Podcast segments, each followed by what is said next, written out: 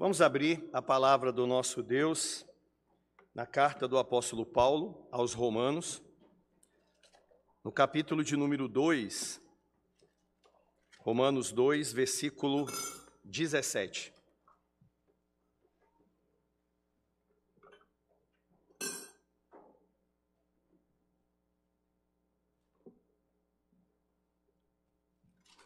Romanos 2, a partir do versículo 17, diz assim a palavra do Senhor.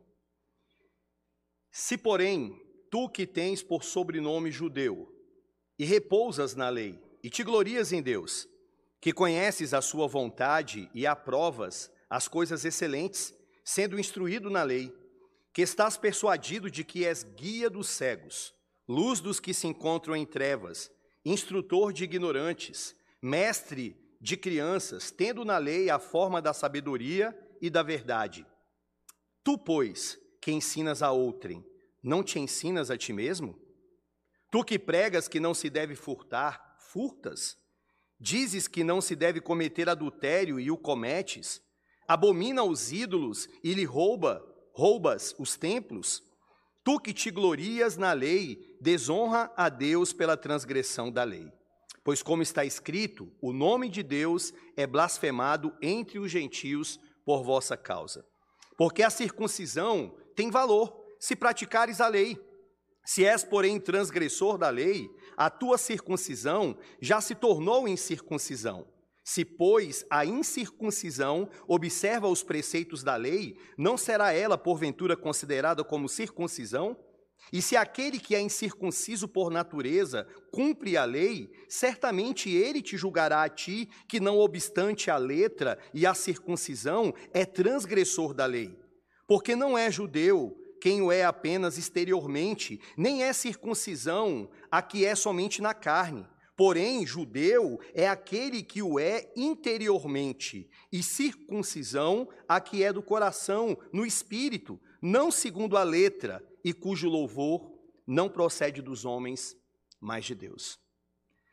Senhor, a tua palavra, Deus, nos confronta, a tua palavra nos alimenta, nos norteia, nos golpeia, endurece alguns e amolece o coração do teu povo. Ah, Senhor, assim como essa palavra foi um golpe duro para os judeus do século I, que também seja para cada um de nós aqui nesta manhã, Senhor, e todos aqueles que vão acompanhar esse sermão. Fale conosco, Senhor, nós queremos ouvi-lo. Fale conosco, Deus, ainda que seja um golpe duro em nosso coração. Tudo que vem do Senhor é bom, Deus. Para a glória do teu santo e maravilhoso nome. Amém. Poder se assentar. Irmãos, o apóstolo Paulo, no capítulo 1, versículo 17, ele trouxe aqui a, o tema da epístola, que é a justificação pela fé somente. É aquele grande dilema histórico e antigo: como pode um pecador miserável como nós nos apresentarmos diante de um Deus que é santo e que é justo? Então, a resposta para esse dilema é a aplicação e não somente a apresentação da doutrina da justificação pela fé. Esse é um tema extremamente importante dentro dessa carta e como alguns estudiosos já disseram, é uma doutrina pelo qual a igreja ela se mantém de pé ou então ela cai. Só que o apóstolo Paulo, quando ele apresentou esse tema no capítulo 1, ele não esmiuçou, ele não detalhou. Ele vai fazer isso a partir do capítulo 3, versículo de número 21.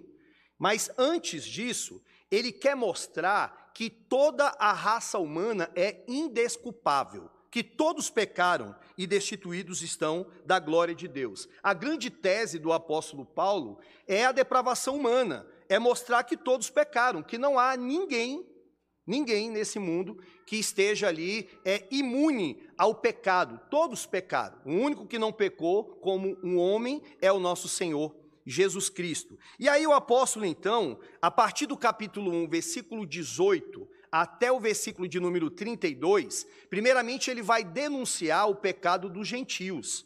E os gentios, como eu já disse em, em um sermão é, anterior, eram aqueles que passavam como inocentes. Nós não temos a lei, nós não temos toda aquela cultura milenar dos judeus. Mas Paulo vira a mesa diante deles e fala: Olha, vocês são indesculpáveis, porque o Senhor se revelou nos céus. Vocês têm a revelação geral, mas em vez de vocês adorarem o Criador, vocês adoraram a criatura. Então não há desculpa para vocês. Então o problema dos gentios não era um problema intelectual, não era falta de conhecimento, mas era um problema moral. E depois, no capítulo 2, do versículo 1 até o 16, o apóstolo Paulo apresentou é, uma personagem é, fictícia, que ele chamou aqui de um moralista hipócrita que tanto cabe para o judeu daquela época, como também para os gentios, para os pagãos. Eram aquelas pessoas que falavam, apontavam, demonstravam, mas só que não viviam tinha uma vida que não estava em acordo com aquilo que eles estavam falando. Então, Paulo, mais uma vez, ele diz: Olha, também não há desculpa para vocês. Vocês estão sob o juízo de Deus, da mesma forma que os gentios. E aí, em terceiro lugar, dentro dessa tese paulina de mostrar o pecado, aqui do versículo 17 do capítulo 2 até o versículo de número 29, Paulo agora ele vai falar especificamente sobre os judeus. Ele vai mostrar que os judeus também pecaram, que os judeus também estão sob o juízo de Deus, apesar de todo o privilégio que eles tiveram. Apesar de terem uma cultura milenar, apesar de terem a lei, apesar de terem a circuncisão, apesar de todas estas coisas boa que o Senhor concedeu para eles, no qual eles poderiam é, atrair as nações circunvizinhas e apresentar quem é o Deus que eles serviram, mas Paulo, mais uma vez, vai, vai mostrar: vocês também erraram, vocês também estão sob o juízo de Deus. Nós vamos ver nessa manhã, meus irmãos, um sermão que eu intitulei como o verdadeiro israelita. E aí nós vamos ver em três pontos, sendo que o primeiro ponto vai nos mostrar que os privilégios que os judeus tiveram não os absolveram. Ou seja, não foi uma garantia de que eles estavam salvos por causa desses privilégios. Veremos isso no versículo 17 ao 20. Em segundo lugar, veremos que a incoerência dos judeus em relação a esses privilégios confirmam a tese do apóstolo Paulo de que todos pecaram e destituídos estão da glória de Deus. Versículo 21 a 24. E por fim, veremos que como deve então andar um verdadeiro judeu ou então, como eu coloquei ali, um verdadeiro israelita. Que Deus possa falar então conosco. Então vejamos, em primeiro lugar, que os privilégios que os judeus tiveram não os absolveram. Não foi pelo fato deles terem uma série de coisas que Deus deu a eles que eles estavam então salvos. Paulo vai mostrar aqui a partir do versículo 17 até o versículo 20, dez privilégios, no mínimo dez, que os judeus tinham como judeu. Mas em vez desses privilégios que Deus deu a eles, levarem a humildade, a adoração, a glorificarem a Deus, pelo contrário, fez com que esse povo se tornasse presunçoso, arrogante e orgulhosos doutrinariamente e moralmente. De maneira que eles olhavam para os outros povos e diziam: eles não são como nós, são meros pagãos. Então vejam que no verso 17, Paulo vai começar trazendo para nós aqui a figura é, de um personagem imaginário. Tá? Não quer dizer que Paulo, aqui, quando a gente lê o texto, que Paulo tinha diante de si um judeu e ele estava então questionando aquele judeu. Não, não é isso. Paulo, na verdade, quando escreveu, ele estava ditando para Técio. Ele não tinha diante de si um judeu, mas ele estava imaginando um judeu. Um judeu que ficava interpelando, questionando, mais ou menos como se fosse assim: Paulo, dizer que os pagãos, que os gentios, eles estão sob o juízo de Deus, dá até para a gente aceitar. Agora nós não, né? Convenhamos. Nós somos os judeus. Nós temos a lei, temos a circuncisão. de nós que vieram os grandes profetas, e o maior de todos eles, o profeta Moisés, os patriarcas. Então, conosco, a conversa tem que ser outra, não pode ser dessa maneira. Então, olha o que, que ele diz: Se, porém, tu que tens por sobrenome judeu. Então, Paulo está trazendo esse recurso literário da época chamado de diatribe, aonde uma pessoa está questionando, tu que tens por sobrenome judeu. E ser chamado de judeu naquela época tinha um peso muito grande, principalmente para quem era judeu. Ou seja, um judeu, meu irmão, ele era um descendente de Judá. E no Novo Testamento era aplicado a todos os israelitas, principalmente aqueles que habitavam na Judéia. Só que era considerado um título de honra, não somente por causa da etimologia da palavra, que significa louvado, mas porque designava o povo de Deus. Então, falar que você é um judeu, ou se considerar como judeu, era dizer: eu faço parte do povo de Deus.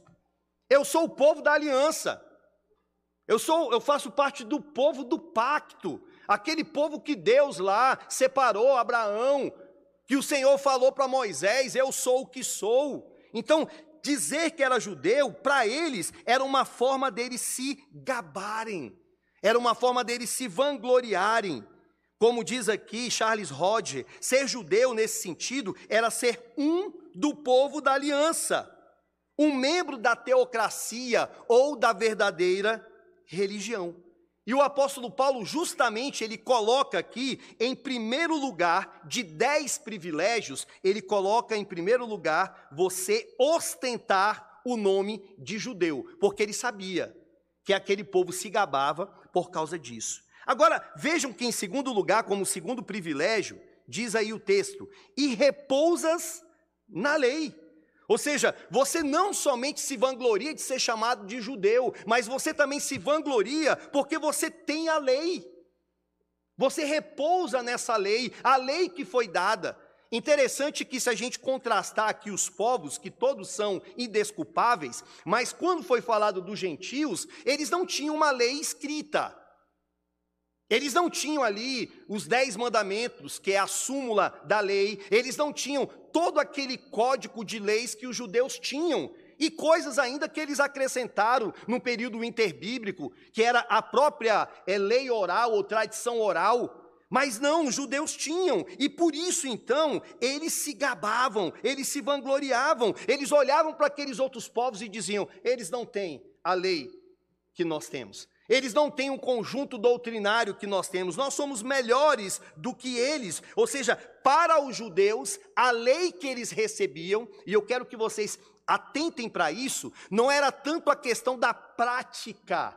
Não era uma lei que te leva a uma mudança, não era uma lei que ela condiz com o teu comportamento, mas o fato deles terem a lei, isso para eles já era suficiente para se considerarem melhor do que os outros. Então, eles depositavam a confiança na lei e por tê-la eles se gabavam disto.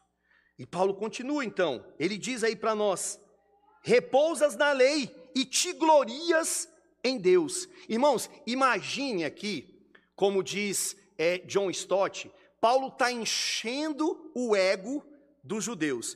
É como se o coração deles fosse um grande balão e Paulo vai, Paulo vai elogiando. Você é um judeu e ele está lá, com certeza. Você tem a lei. Agora, em terceiro lugar, você te gloria em Deus. E é a pura verdade. Eles se gloriavam porque eles tinham um verdadeiro Deus, diferentemente dos gentios que adoravam deuses estranhos, pagãos, deuses que eles criaram, imagem de escultura, e o povo de Israel, a partir do momento que foi para o cativeiro, eles poderiam ser qualquer coisa, qualquer tipo de pecado eles poderiam praticar, menos esse pecado dessa idolatria explícita. Eles se gabavam, nós temos o verdadeiro Deus, e a Vé se revelou para nós, o Deus da aliança, o Deus do pacto. E aí ele continua: vocês conhecem a sua vontade, ou seja, tem discernimento entre o que é certo e o que é errado. Por quê? Porque tem a lei. O discernir entre o certo e o errado, que nós também o fazemos, se dá não somente pela nossa consciência, a norma da lei que está dentro de nós, como Paulo diz, mas também porque temos a palavra do Senhor. E pela palavra, a gente começa então a ter uma cosmovisão, e eles tinham essa cosmovisão, uma cosmovisão bíblica, aonde eles sabiam discernir entre uma coisa e outra, porque tinham a lei conheces a sua vontade, aprova as coisas excelentes, sendo instruído na lei. Irmãos, Deuteronômio capítulo 6, que fala sobre o Shemar, ouve, ó Israel, o Senhor teu Deus é o único Deus, e que depois diz que isso você deve incutir nos seus filhos, na sua casa, no caminho, eles faziam isso. Uma criança com 12 anos, 12 a 13 anos, ele já tinha um conhecimento muito bom acerca da Torá, de vários textos das Sagradas Escrituras, então ele era instruído na lei. Estava, olha o verso 19, que estás persuadido de que é guias, guia dos cegos, ou seja, você guia os gentios, você orienta os gentios, luz dos que se encontram em trevas, instrutor de ignorante, mestre de criança e tendo na lei a forma da sabedoria e da verdade. Paulo, então, ele está mostrando aqui tudo aquilo que os judeus se gabavam de ser. E muitas dessas coisas aqui são, quase todas, ou todas, digamos assim, são verdadeiras. Eles instruíam, eles eram guias, eles aprovavam as coisas que estavam dentro da, dentro das Sagradas Escrituras, eles adoravam o verdadeiro Deus, só que o problema, meus irmãos, é que isso, em vez de levar a um coração diferente, humilde, contrito, levou o povo à arrogância, à vaidade, à presunção, de maneira que eles olhavam para os gentios e chamavam eles de cães. Quando entravam dentro de uma terra que tinham pagãos, que tinham gentios, ao saírem dali, eles batiam as alparcas, porque acreditavam que aquela terra era uma terra maldita. Então você consegue perceber aquele nível de superioridade e, ao mesmo tempo, a ignorância que esse povo tinha de acharem que esses privilégios era a garantia da salvação deles. De maneira nenhuma não era. Meus irmãos, nós temos que entender que ninguém é salvo por ter a lei, mas é salvo se cumprir a lei. E nós não somos capazes de cumprir a lei, mas alguém cumpriu a lei no nosso lugar, que é o nosso Senhor Jesus Cristo. Jesus não somente falou da lei, ele não somente apontou para a lei, mas ele é o legislador da lei, e ele, como nosso substituto, entrou aqui neste mundo para cumprir a lei, diferentemente dos judeus. Ele não estava apenas falando, eu tenho a lei, o meu pai é o legislador da lei, eu também não. Ele cumpriu, ele viveu a lei para a nossa salvação. Agora, vejam que, assim como eles se consideravam soberbos por serem chamados de judeu, ou por, ou por nós sermos chamados de cristão, isso é um grande equívoco, irmãos. Não basta simplesmente você vir todo domingo para a igreja, ou você falar, eu sou da igreja presbiteriana Redenção, eu sou um cristão, simplesmente ficar dizendo ou falando ou se amostrando, mas o que vai fazer a diferença é se há praticidade na sua vida. O que vai fazer diferença é se de fato você é uma nova criatura, se você é um homem ou uma mulher piedosa, piedoso, um servo de Deus. Não é simplesmente ficar falando, eu sou da igreja tal, irmãos. Que isso? Até o diabo fala que crê em Deus, mas olha a vida dele, olha a prática dele. E tem muito cristão, infelizmente, que apenas fala, eu sou da igreja tal, mas o coração está cheio de presunção, o coração está cheio de vaidade. Não adianta, meus irmãos, simplesmente você se gabar, dizendo, bem, eu sou, eu sou cristão, não como católico, não como é, um fulano de tal. Eu sou protestante, mas veja bem, eu sou protestante de uma, de uma outra classe. Eu sou protestante calvinista. Eu sou protestante calvinista, mas não como a maioria daqueles que dizem ser calvinista. Eu sou um protestante calvinista confessional. Eu procuro observar os documentos de fé. Eu conheço todos eles, eu estudo A questão, meu irmão, não é o tanto de conhecimento que você tem, é se de fato você é uma nova criatura, é se nós não estamos no mesmo erro que esses homens estavam, de todos esses privilégios que nós temos, se nós não estamos sendo acusados nesta manhã deste mesmo equívoco. A Bíblia não é simplesmente para a gente ler e ficar olhando os pecados dos nossos irmãos lá no passado, mas é para ser confrontado com nós hoje todo o teu conhecimento, a tua teologia, a tua filosofia, o que você sabe de várias coisas sobre teologia sistemática, bíblica, histórica, seja o que for, demonstra que você é um cristão? Faz toda a diferença? Sabe qual era o maior erro deles aqui, irmãos, que eu vejo? Era o erro do orgulho moral. Se achavam melhores do que os outros. Eles se consideravam melhores, irmãos. Eles olhavam para os outros e diziam: Eu não sou como esses pecadores imundos. Vejam que o próprio Cristo, ele mostrou para nós quando ele disse, lá em Lucas 18, versículo 11, ele fala sobre aquela, aquela história que diz: Ó oh Deus, graças te dou porque não sou como os demais homens, roubadores, injustos, adúlteros, nem ainda como este publicano. Será que esse sentimento invade o nosso coração, esse orgulho moral? De nós olharmos para as pessoas lá fora que não são cristãos, que não são servos de Deus, que estão fazendo coisas extremamente ruins, e a gente olhar, Senhor, eu não sou como esse miserável. Eu sou bem melhor, Deus. Por mais que a gente não fale com essas palavras, mas será que é assim que nós estamos pensando? Esse era o problema deles a superioridade moral em relação a terceiros. E como é que nós podemos mudar esse tipo de atitude caso eu e você também tenhamos, não somente os judeus daquela época, adotando uma atitude humilde, baseada na verdade de que é só pela graça de Deus que eu não estou na mesma situação? É simplesmente pela graça. Quando a gente olha para uma pessoa e vê aquela pessoa naquele estado deplorável, eu e você só não estamos do mesmo jeito por causa da graça do Senhor. Por isso nós não temos com que nos vangloriar.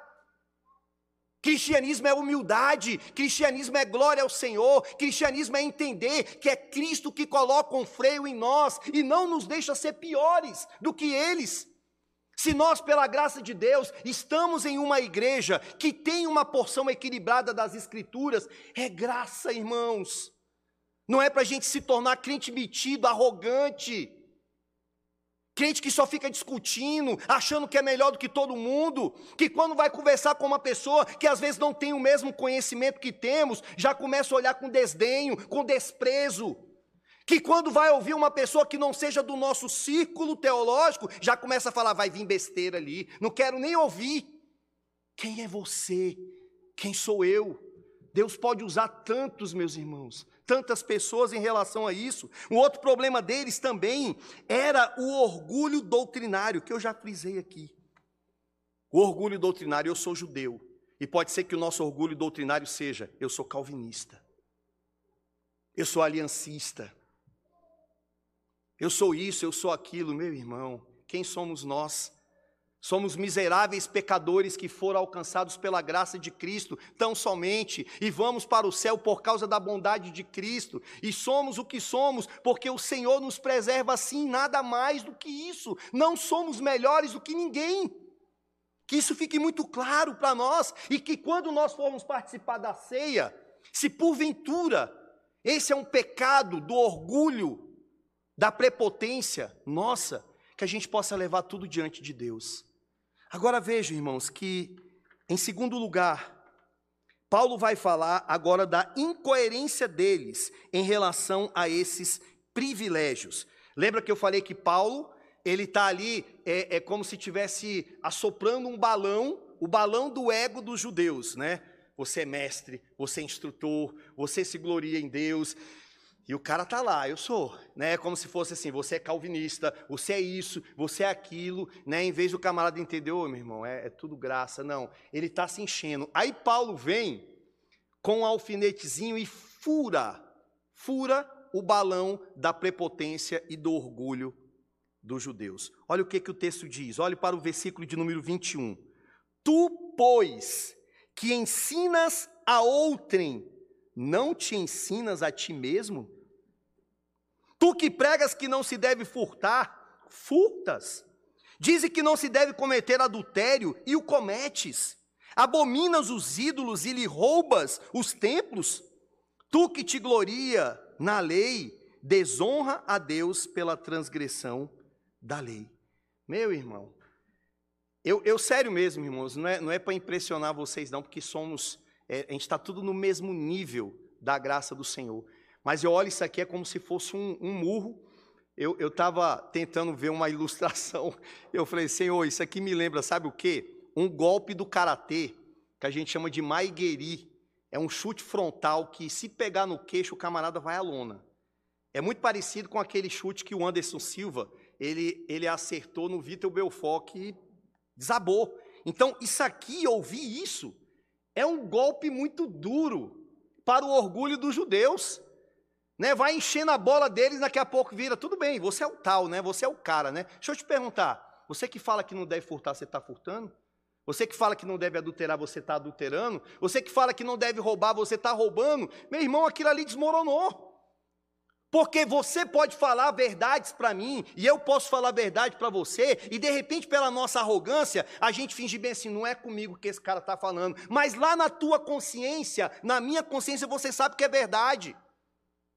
Eu e você sabemos o que estamos fazendo, eu e você sabemos se de fato estamos colocando em prática aquilo que nós estamos ouvindo todo domingo e que ouvimos durante toda a semana, dentro dos envolvimentos da igreja. Então, não tem como a gente fingir que não é conosco, e não tinha como eles fingirem também que não era com eles. A verdade é muito dura, meus irmãos. Não basta apenas a pessoa ouvir, a pessoa tem que praticar, e não basta apenas ver o pecado do próximo, mas olhar para o nosso, e é o que eles não faziam. Eles tinham um tipo de hipocrisia de duas medidas. Quando eles olhavam para os pagãos, eles falavam: está lá um miserável que não presta, que não faz nada certo. Se ele está andando ali, eu vou andar lá do outro lado porque o comportamento dele é errado. Agora, quando era com eles, falar do pecado deles, aí tem que usar de condescendência. Mas calma aí, gente. Eu errei, mas, pô, vamos levar em consideração, né?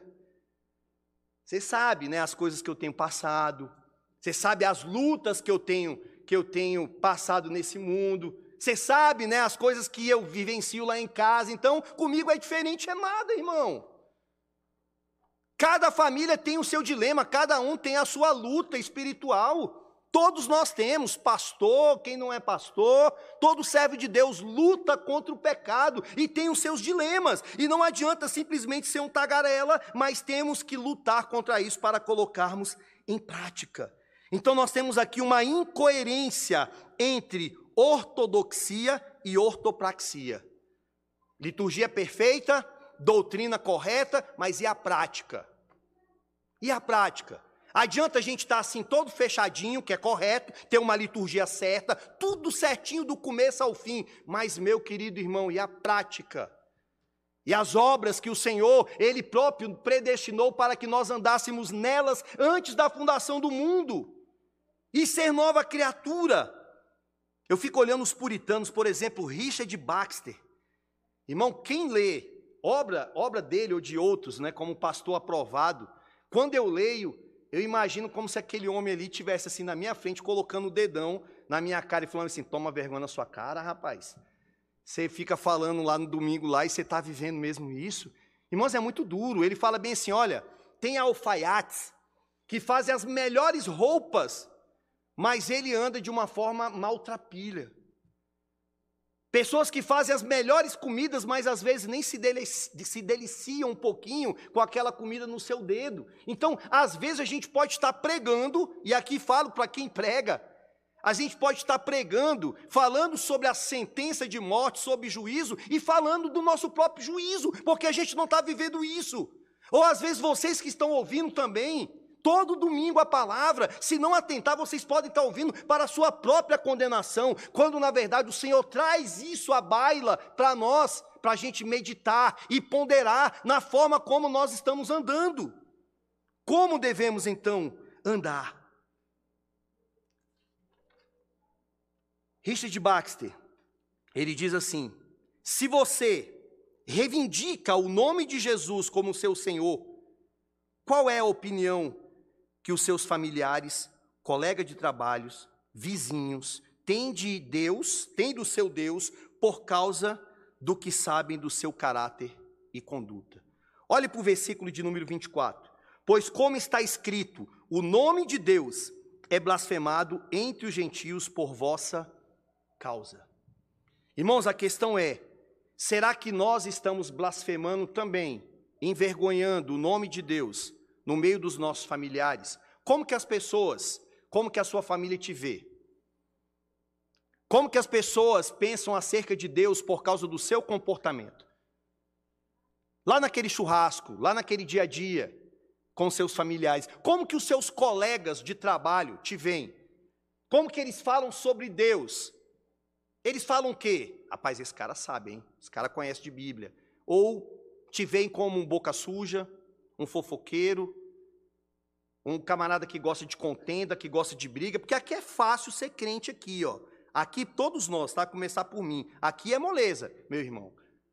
Tá? A questão é, vem para a igreja, chega no horário, canta, tá? Canta afinado ou não canta afinado, no meio das vozes, a sua voz não vai nem, vai nem se destacar. A questão é no dia a dia, será que nós estamos envergonhando o nome do Senhor e depois, assim, com muita cara de pau, a gente participa da Santa Ceia como se não tivesse nada a ver, é assim mesmo. A gente vai se acostumando, igual o povo de Israel, os juízes tinham aquela vida, aquele vício de ficar direto vivendo naquele pecado, não estava nem aí. Como é que nós estamos, irmãos?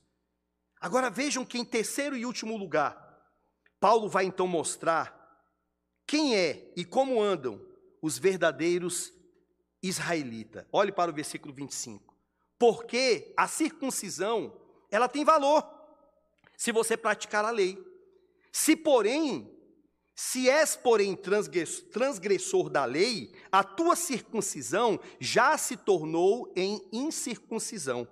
Se, pois, a incircuncisão observa os preceitos da lei, não será ela, porventura, considerada como circuncisão?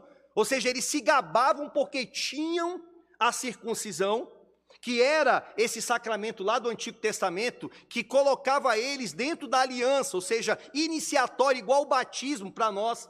É a porta de entrada para se tornar um povo de Deus, a igreja visível aqui na terra. Mas só que eles não estavam se comportando, falavam, falavam mal dos incircuncisos, mas às vezes aquele que era incircunciso tinha uma vida mais equilibrada do que eles próprios, que eram circuncidados. Então era simplesmente uma capa. É a mesma coisa da pessoa hoje falar bem assim: eu sou batizado. Eu fui batizado. Eu sou membro de uma igreja. Mas a questão é, meu irmão, não basta apenas ser membro. O batismo não salva ninguém. O batismo é importante porque é uma ordenança de Cristo, mas tem que ter vida cristã. E aqui ele continua, versículo 27. E se aquele que é incircunciso por natureza cumpre a lei, certamente ele te julgará a ti, que não obstante a letra e a circuncisão, és transgressor da lei. Porque não é judeu quem o é apenas exteriormente Vamos colocar aqui, não é cristão quem apenas é batizado. Nem é circuncisão a que somente é na carne, porém judeu é aquele que o é interiormente, e circuncisão a que é do coração, no espírito, e não segundo a letra, cujo louvor não procede dos homens, mas de Deus. Então o verdadeiro cristão é regenerado. O verdadeiro cristão, ele tem uma obra que não foi ele que fez, mas foi o próprio Deus que fez nele, internamente, tirando o coração de pedra e colocando o coração de carne, fazendo dele uma nova criatura. E aquilo que aconteceu dentro de nós mudou as disposições no, do nosso coração, da nossa forma de ver, da nossa forma de agir. De maneira então, quem é um verdadeiro israelita é aquele que tem um novo coração transformado, um coração redimido por Cristo. E, inevitavelmente, irmãos, vai andar em novidade de vida.